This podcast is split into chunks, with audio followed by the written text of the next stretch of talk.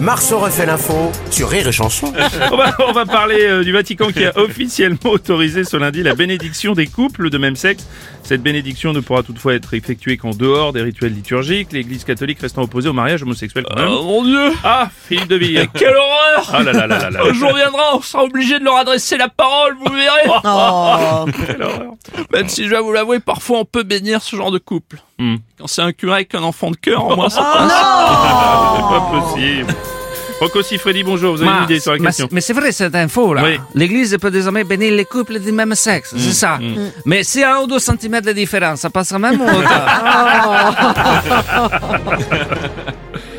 Alors, très cher Saint-Père, c'est quand même une grande avancée cette annonce du Vatican, non Oui, c'est une décision que nous avons prise tous ensemble avec euh, l'abbé Stouquette.